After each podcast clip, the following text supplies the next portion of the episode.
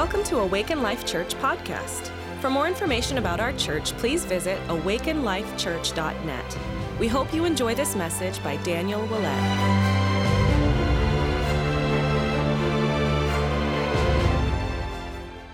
expecting that God is actually doing something amazing through this situation. God is amazing at turning what the enemy meant for evil into good. And so right now there's a there's a verse that I love it says where sin abounds grace abounds much much more. And one of the things I get from that verse is like when when times look dark, when there's things that are are difficult, grace is even more present. What is grace? It's God's unmerited favor, but it's also God's empowerment to do what he's called us to do. God's given us grace to overcome during this season. He's given you grace to rise up and to actually be strengthened in this season. I believe that with all my heart. And right now, we need that confidence. So we need to believe, declare, and have confidence that even in the midst of trial, that God is using it to shape us, strengthen us, and perfect us. God wants to use this time to strengthen us, to, to build us up, to perfect us. Don't focus on the negative right now, but anticipate God's goodness. Okay, there's a temptation, I'll just say it for even for me, there's a temptation to watch three hours of news every day right now. But I'm telling you, don't focus on what's happening and, and uh, what uh, is happening with the world and what the experts are saying. We do want to be aware of that, but we need to be focused on God right now. We need to be focused on what He says, what His prophetic words over us are. And that's actually going to carry us through this season with great confidence. So don't be focused on the negative right now. Yes, amen. So, Isaiah 43. So, if you want to follow along with me, I'm going to be in a New American Standard.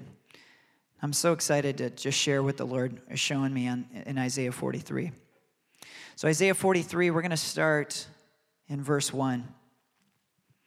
So it says, But now, thus says the Lord, your creator, O Jacob, and he who formed you, O Israel, do not fear, for I have redeemed you.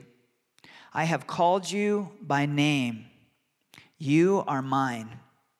When you pass through the waters, Diane was just talking about going through. Amen. And that was prophetic, Diane, more than you know. When you pass through the waters, God's bringing us through. I will be with you. And through the rivers, they will not overflow you. When you walk through the fire, you will not be scorched nor will the flame burn you. For I am the Lord your God, the Holy One of Israel, your Savior. I have given Egypt as your ransom, Cush and Seba in your place. Since you are precious in my sight, since you have honored and I love, since you are honored and I love you, I will give other men in your place and other peoples in exchange for your life.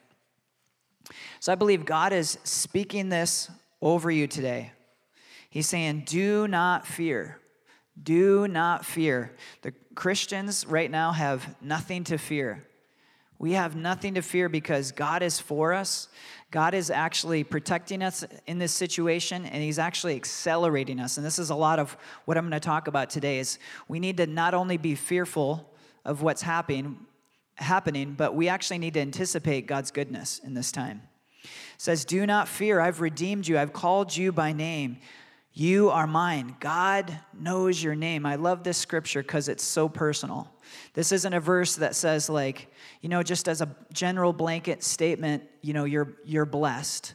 He's not saying that. He's saying, I specifically know you. I know your name. I know what you're going through. I know what your fears are. I know what your struggles are. And I have redeemed you.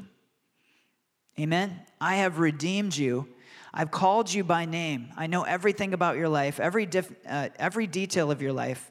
You are mine. By the way, God is not shocked by your struggle. He is not shocked by anything you may be going through right now. And He's speaking to you. He wants to encourage you. He's saying, I have redeemed you. It says, When you pass through the waters, I will be with you. Again, we're passing through this, okay? We're not going around the river, we're going through it but we're going through it completely protected. God says, I will be with you.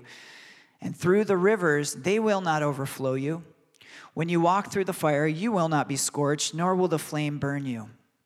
It reminds me of Psalm 23. He says, Yea, though I walk through the valley of the shadow of death, I will fear no evil. By the way, it says shadow of death. That death is actually, it's only a shadow, it's not reality, it's just the shadow. So God never promised that we're going to go, th- He didn't promise that we're not going to go through difficult things. But what He has promised is protection in the midst of going through, through them. So let's go on to verse 5. It says, Isaiah 43, verse 5. Do not fear.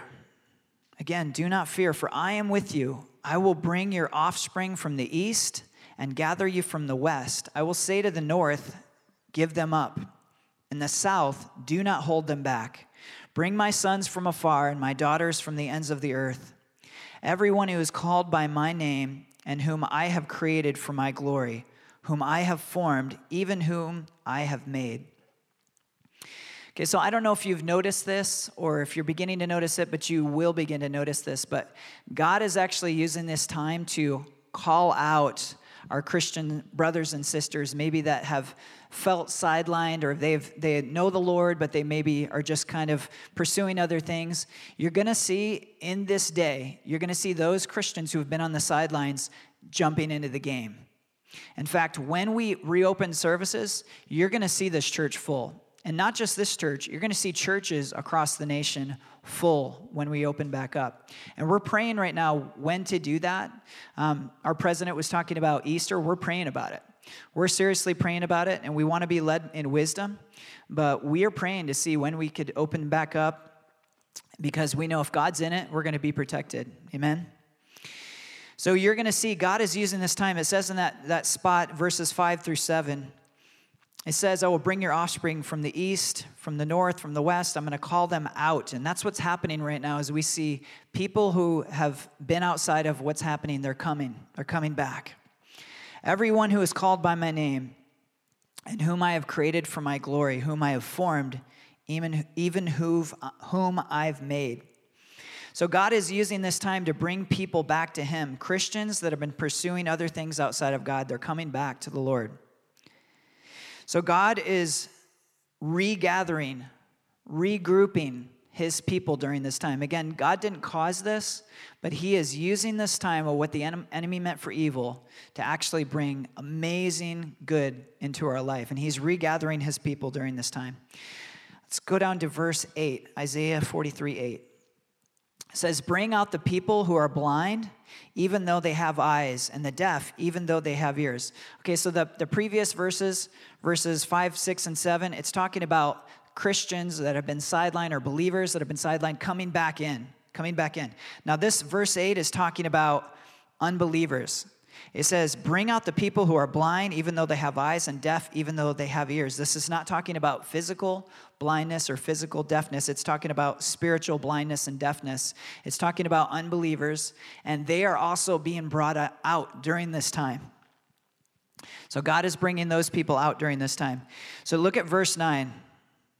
It says, All the nations have gathered together so that the peoples may be assembled. Okay, so if, if you remember, um, if you're old enough to remember 9 11, um, all of us probably know exactly where we were when, when that happened, when those planes flew into the World Trade Center. And I remember, um, you know, Joy coming down. I was, I was, uh, I think, uh, downstairs in the house where we were, and I remember her coming down and, and telling me this a plane just flew into the World Trade Center, and we started watching together, and we saw the second plane fly into the uh, the second building live, and that was an extremely hard time uh, for America, and it hit America hard. Um, and it, I remember, you know, it brought Americans together. There was a rise in patriotism during that time. And there was a lot of good things that came out of that. But in my lifetime, so that was something that America was affected by, but not really the other nations. The other nations were aware of it, but Americans were, were affected by it the most. But what we're going through now, this is the only thing I can remember in my entire life that all the nations are affected by. Every nation is being impacted. And look at verse 9. It says, All the nations have gathered together why? So that the people may be assembled. Unbelievers and believers alike. We all have this sense of like, we're together in this. Like, this is hitting everybody.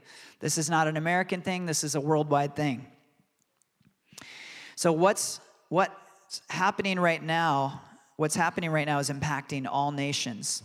Now look at verse 9, the rest of verse 9. It says, Who among them can declare this and proclaim to us the former things? Again, this is talking about unbelievers. Says, Let them present their witnesses that they may be justified, or let them hear and say it is true. Now let me read that in the, the Passion, or I'm sorry, in the message translation, because it makes it really clear. I'm going to take a drink real quick.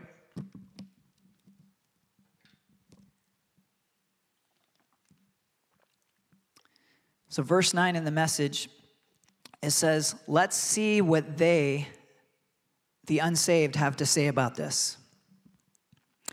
Let's see what they have to say about this, how they account for what's happening. Let them present their expert witnesses and make their case. Let them try to convince us what they say is true. I want to tell you this morning don't look to the world for answers right now. Don't look to the world for, for answers right now. Um, we need to look to the Lord. He has the answers right now. The, the world is, is scratching their head. They don't really have answers. There's a lot of uncertainty, you know, with our leaders and, and with people like, when is this going to end? And we need to pray for our leaders and bless our leaders. But there's a lot of uncertainty, but God knows how to get us through this time and He knows how this is going to end. And so we don't need to be looking to the experts right now. We need to be looking to God right now. Psalm 1 1 says, Blessed is the man who walks not in the counsel of the ungodly. We don't need to seek counsel from the ungodly right now. And I prophesy over you this morning that the ungodly are going to be seeking counsel from the church. The ungodly are going to be seeking counsel from us because God is gathering all the nations together, and the people who uh, are outside of the Lord are scratching their heads. They're trying to figure this thing out, and God is giving Christians supernatural answers during this time. He's giving us peace, He's given us confidence, He's given us joy, and the world is going to take notice.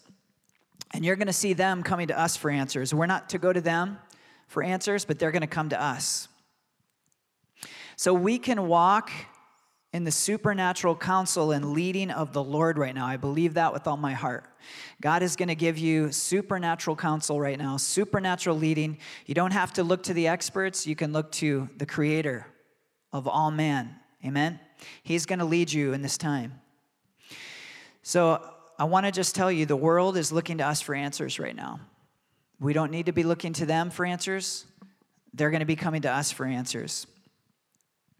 So the world has been gathered together. That's what it just said in that, in that passage. The whole world has been gathered together. And again, I can't think of any time in my life where this passage would be uh, so appropriate for what we're going through. It says, All the nations have gathered together, but those outside of Christ have no answers. They don't have an answer for fear. They don't, and I'm not, I'm not saying we're not using wisdom and we're not listening and, and to, you know, the advice that is, is happening right now. But I'm saying we're not looking to the world for answers for fear and anxiety and what we should do and if we should uh, bunker up or not. Like, we're not looking to the world for that. We are looking to God, and He's giving us the answers. Verse 10 says, You are my witnesses, declares the Lord, and my servant whom I have chosen so that you may know and believe me and understand that I am He. We are God's witnesses in this time. Okay? Again, this is this is so amazing. This I was just getting goosebumps when I was looking at this scripture. The world's searching for answers. It says, "Let them let them try to figure this out. Let their experts come and basically come to the conclusion that they don't have the answer." But God says, "You are my witnesses." In this time. We are chosen, and I want to declare to you this morning you are chosen for such a time as this to proclaim Jesus as the answer. Amen. You are chosen for such a time as this to proclaim to your neighbors, to your family, to your friends, to your coworkers that Jesus is the answer. And they're going to come to you. Amen. If you have opportunity, you can go to them, but they're going to be coming to us. And we're going to be uh, begin to show them the answer because we have the answer. The world does not have the answer to this. We have the answer. So you were chosen for such a time as this to proclaim Jesus. He is the answer. He is the answer. He is the answer. The world doesn't have the answer. We have the answer. God is giving believers answers, provision, strength, and confidence right now.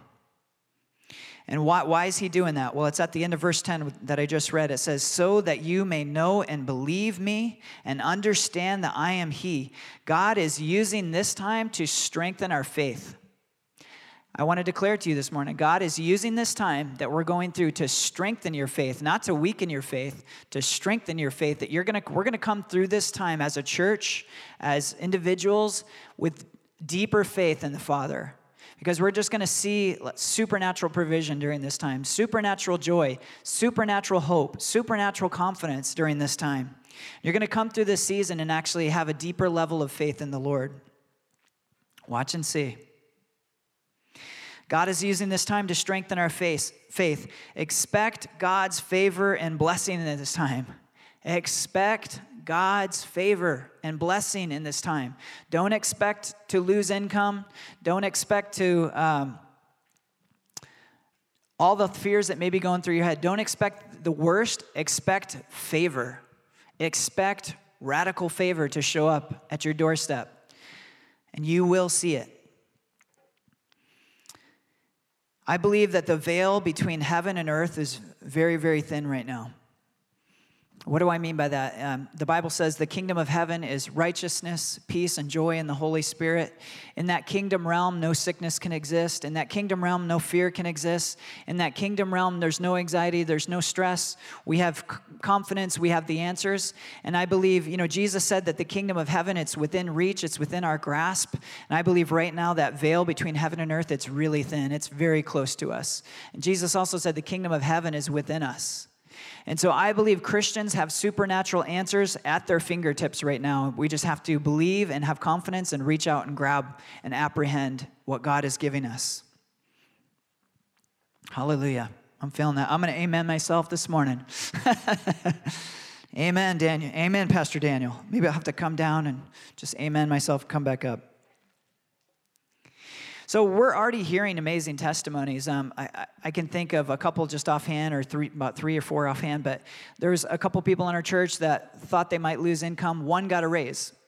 Uh, another one that thought they would lose income. Their uh, company has decided to pay them throughout this whole time. And so we're already seeing like supernatural favor over the people of God. I know one testimony I can share is I've had supernatural hope throughout this whole time. And I, I know, I can feel it's like this isn't my hope. This is like hope that God's adding to me, that I'm actually excited. Obviously, we're not excited about people getting sick, but I'm excited that what God is doing during this time. God is sustaining believers, God is bringing us through this. And we're going to come out of this season with greater confidence in God. Watch. Let's go to verse 11. Oh, by the way, the, I want to just say this real quick. Michael and Diane Shields, they had a great testimony of praying for their neighbor. And um, I want to actually, uh, I just wanted to say to you guys, uh, maybe you guys could make a video and, and share that on our, on our church page, because I'd love for you guys to share that testimony. But an awesome testimony. They just saw their neighbor get uh, supernatural healing last week. Amen. So it's verse verse 11 says, I, even I, am the Lord, and there is no Savior besides me. Again, the world doesn't have an answer right now. Jesus, Jesus, Jesus. He is the answer. There is no Savior besides Jesus. You have an important role in history right now because you carry the answer for the problem that the world is experiencing. You know, the biggest problem in the world right now is not a virus. I've said this, but it's not a virus, it's fear. It's anxiety, it's stress. You carry the answer for that. And by the way, you carry the answer for the virus because we have the, the we have through Jesus Christ supernatural healing that we can release. So you carry the answers right now. You have an important role. Christians have an important role. We're going to look back at this time and, and see like what God did in this time and just be so, uh, we're just going to be full of joy and rejoicing like, wow, God used the church through this time to really make an impact in our world. So you have an important role right now in history. Start declaring radical things, okay? Start declaring radical things.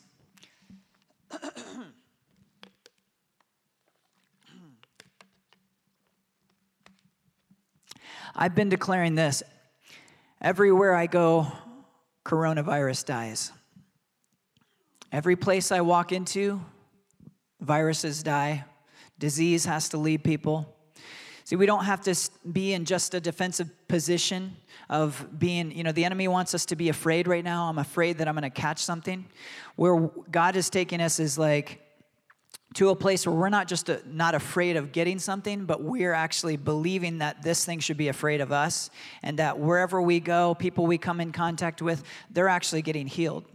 They're actually experiencing healing. I'm telling you, start declaring radical things. Partner with me on that. Imagine if everyone in our church, if we just all partnered with that. Wherever I go, diseases die, viruses die.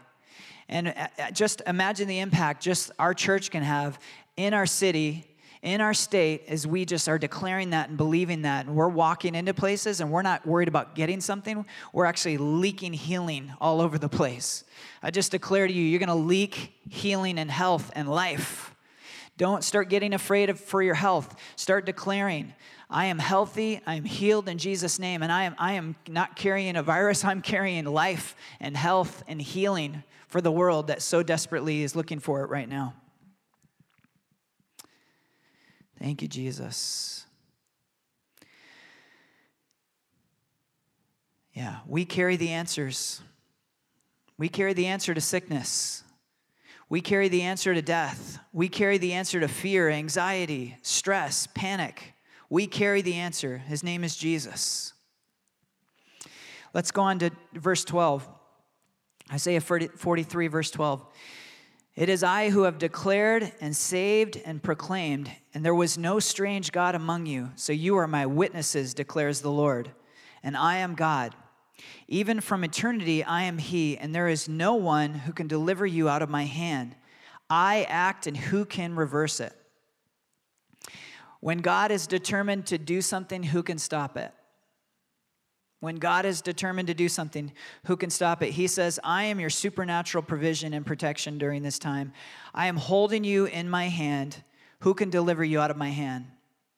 Who can reverse what I've determined to do with my people? Again, we can have supernatural confidence during this time.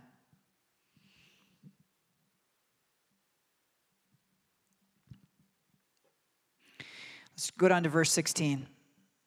Thus says the Lord, who makes a way through the sea and a path through the mighty waters, who brings forth the chariot and the horse, the army and the mighty man. They will lie down together and will not rise again. They have been quenched and extinguished like a wick. Do not call to mind the former things or ponder things of the past. Behold, I will do something new. Now it will spring forth. Will you not be aware of it? I will even make a roadway in the wilderness and rivers in the desert. Okay, so go back to go back to verse 16. In that verse, Isaiah is referring to the Red Sea. He says, He, the Lord, who's made a way through the sea and a path through the mighty waters. In verse 17, he says, Who brings forth the chariot and the horse. So that was the Egyptians coming after them, the army and the mighty hand, Egyptians. And it says, They will lie down together and not rise again. They have been quenched and extinguished like a wick. The Egyptians for us represent fear, death, pain, struggle, sin. They've all been defeated and they will not rise again. God is reminding you what He has done.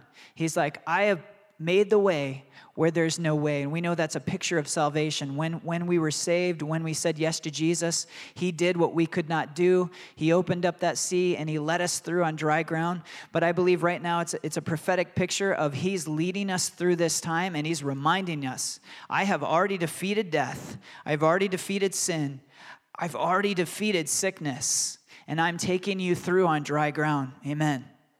He's taking you through on dry ground right now. And the enemies, the old way, the old fears, the old anxiety, the old sin, it's been defeated and it's been put down. It says that wick has been put out. That fire, it's out. It's not coming back. So God has already made the way for us. He has made the way for us through this time. It's already been done. He's already split the sea. He's already prepared a path for us to get through this time on dry ground. And He's reminding us, I've destroyed your enemy. I've destroyed that which is would like to come against you. I've destroyed it. He's already split the sea. Our job is to believe and walk through this season on the dry ground with confidence. God wants you to have so much confidence in this season. He's saying, I'm bringing you through on the dry ground. Watch, watch what I do. Verse 18 says, Do not call to mind the former things or ponder things of the past. Don't let the disappointments from your past stop you from trusting in God like never before and from walking through the sea in this time. Don't focus on your past. Don't meditate on what hasn't hadn't happened in previous seasons. This is a new season. God is promising he's taken you through this season on dry ground. Don't let the disappointments stop you from placing your trust in God right now. Don't focus on your past. Focusing on your past will keep you from all that God is doing in this time. It says verse 19, behold, I will do something new. Now it will spring forth. Will you not be aware of it? I will even make a roadway in the wilderness, rivers in the desert. God is doing a new thing right now. He is doing a new thing right now. You know, the desert in the wilderness, it, it represents difficult seasons. It represents, you know, places, a desert you don't expect to get provision. But he says, I am making a way right now.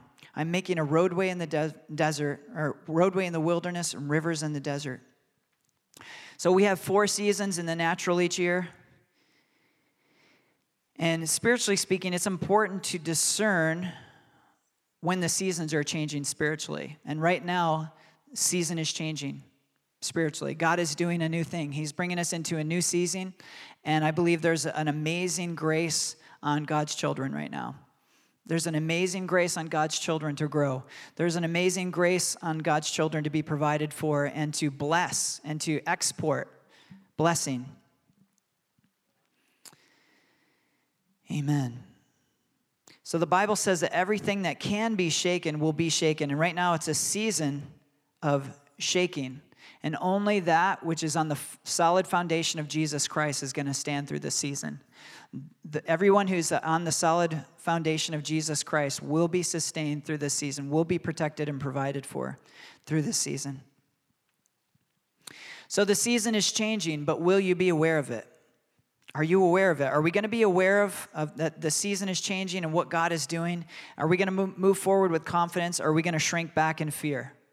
Okay, the, the church is not called right now to shrink back into this defensive position and bunker up and wait this out okay?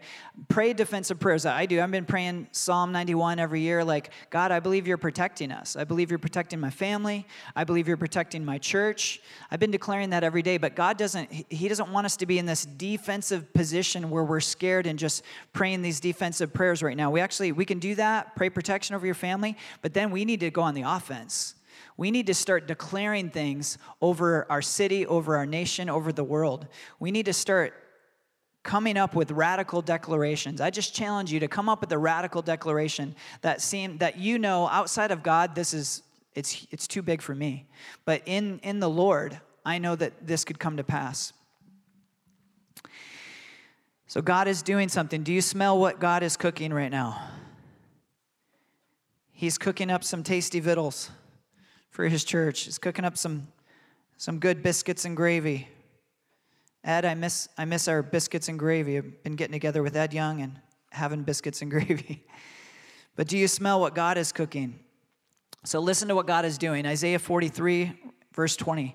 The beasts of the field will glorify me, the jackals and the ostriches, because I have given waters in the wilderness and rivers in the desert to give drink to my chosen people. The people whom I form for myself will declare my praise. Again, the, wilder, the wilderness and the desert represents hard seasons where people don't expect good things, but as believers, we can expect good things right now. I'm just telling you, believe and expect for good things right now. God is going to do such amazing, amazing things in this time. We can expect God's provision right now. We can expect God's radical favor right now. Let's go beyond defensive prayers and let's go on the offense. Amen. Let me give you some declarations. These are just some that I came up with. Just four. And I'd, I'd love to see some declarations on the comments or, or posting them. Here's a good declaration The virus dies in my presence and everywhere I go. Here's another good declaration millions are coming to Christ in this season. Again, we're, we're going on the offensive. We're not like, you know, the, the world is declaring millions may die. We're going to declare millions are coming to Christ. Millions are being protected. Millions are being saved. Let me give you another one. Breakthrough is coming into my life during the season and in the lives of my family.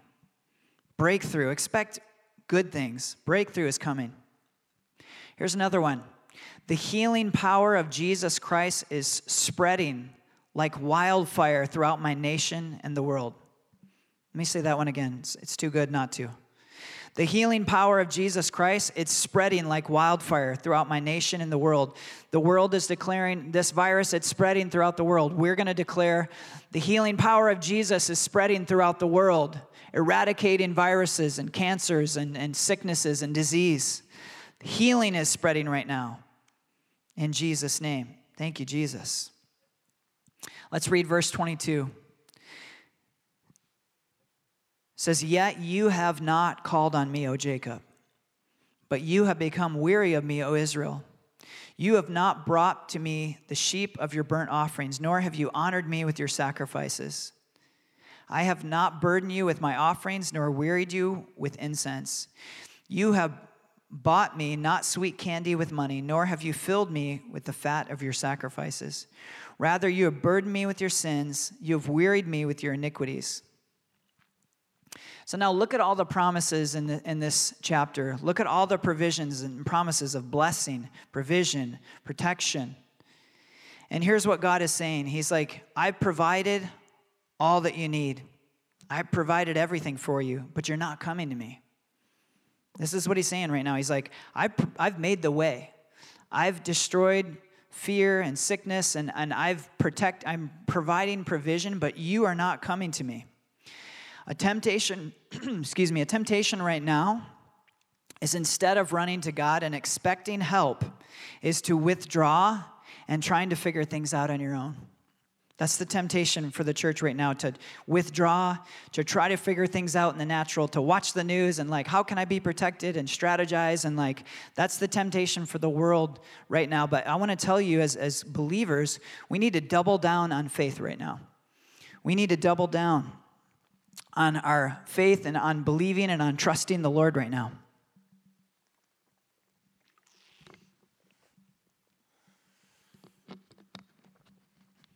Amen. I would highly encourage you right now do not withdraw from God and become your own source. You know, I the next thing I'm about to say, I prayed and, and uh, thought about a lot. Didn't know if I was going to talk about it, but I'm going to talk about it.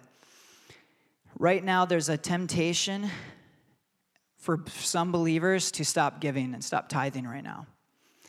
And I want to encourage you. Now, I'm not talking about people if they've lost their income. I'm not talking about people if they're getting less income. That's not what I'm talking about. But people who have not lost their income, there's a temptation to stop giving. And I want to highly encourage you not to do that. And this has nothing to do with our church. I am so confident, beyond confident, that God is going to sustain our church through this time. I'm not worried about that in the slightest. This is because we need to know the truth. When you withdraw your tithes and offering, you're saying, I, God, I need this money. I need this because I'm my source. I am my protector. I need this because I'm going to protect myself. When you give, you are saying to God, God, be my source.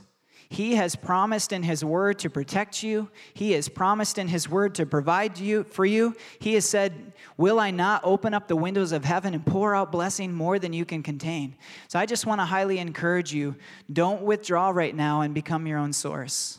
Because God, we need God as our source more than ever, and He has promised to provide for us.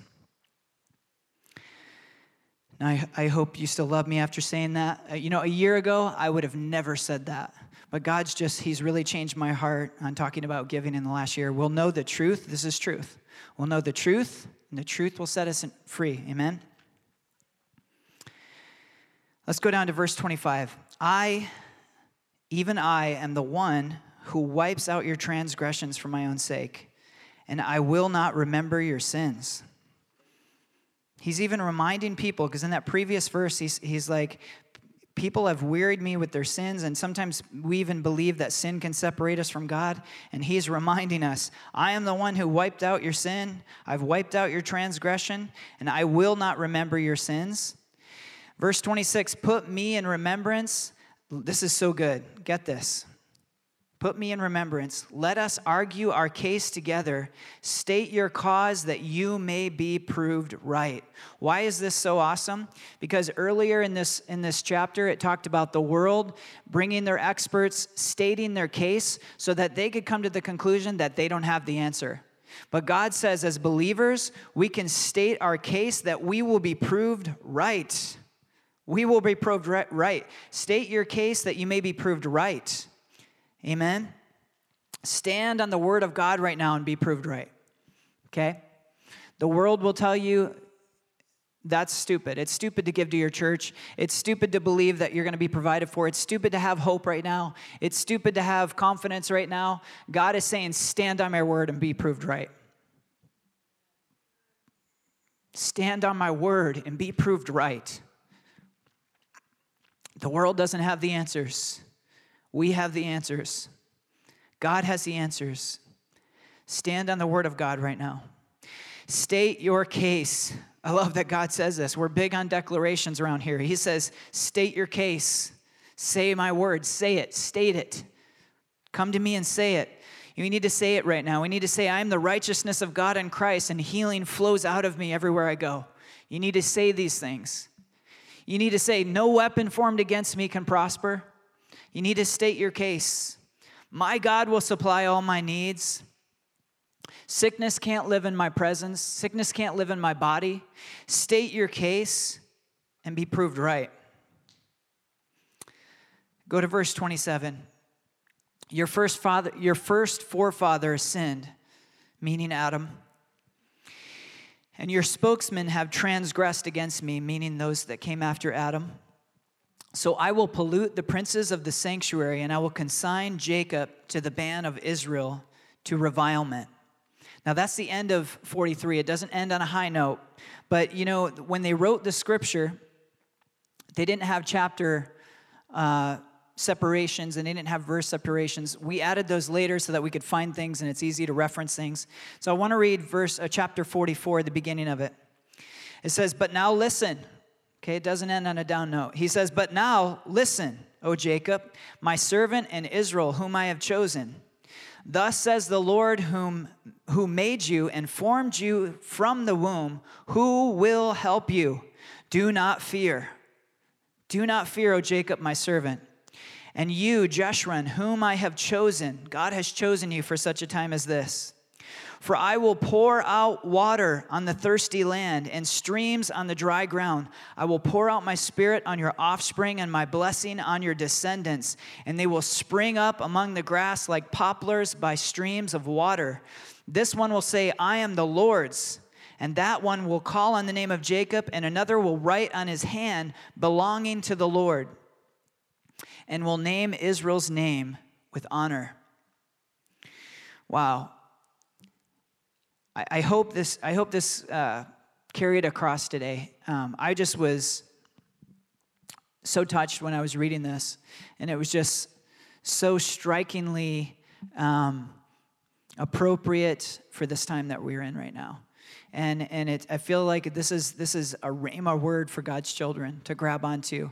God is providing for us in this time, He's blessing us in this time. He wants you to know that, man, your sins are, have been taken care of, they've been dealt with. Your enemy, fear and anxiety and fear, it's been dealt with. And I want you to advance in this time, and I want you to expect good things. I want you to expect provision. I want you to expect life. I want you to expect to uh, see sickness um, cast out before in your presence, to expect to see great things in this time.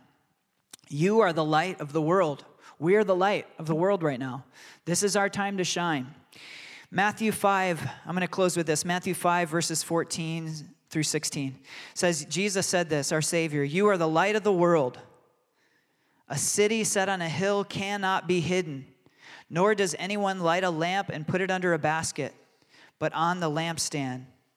And it gives light to all who are in the house, in the house. Let your light shine before men in such a way that they may see your good works and glorify your Father who is in heaven. We get to be God's light in the world right now.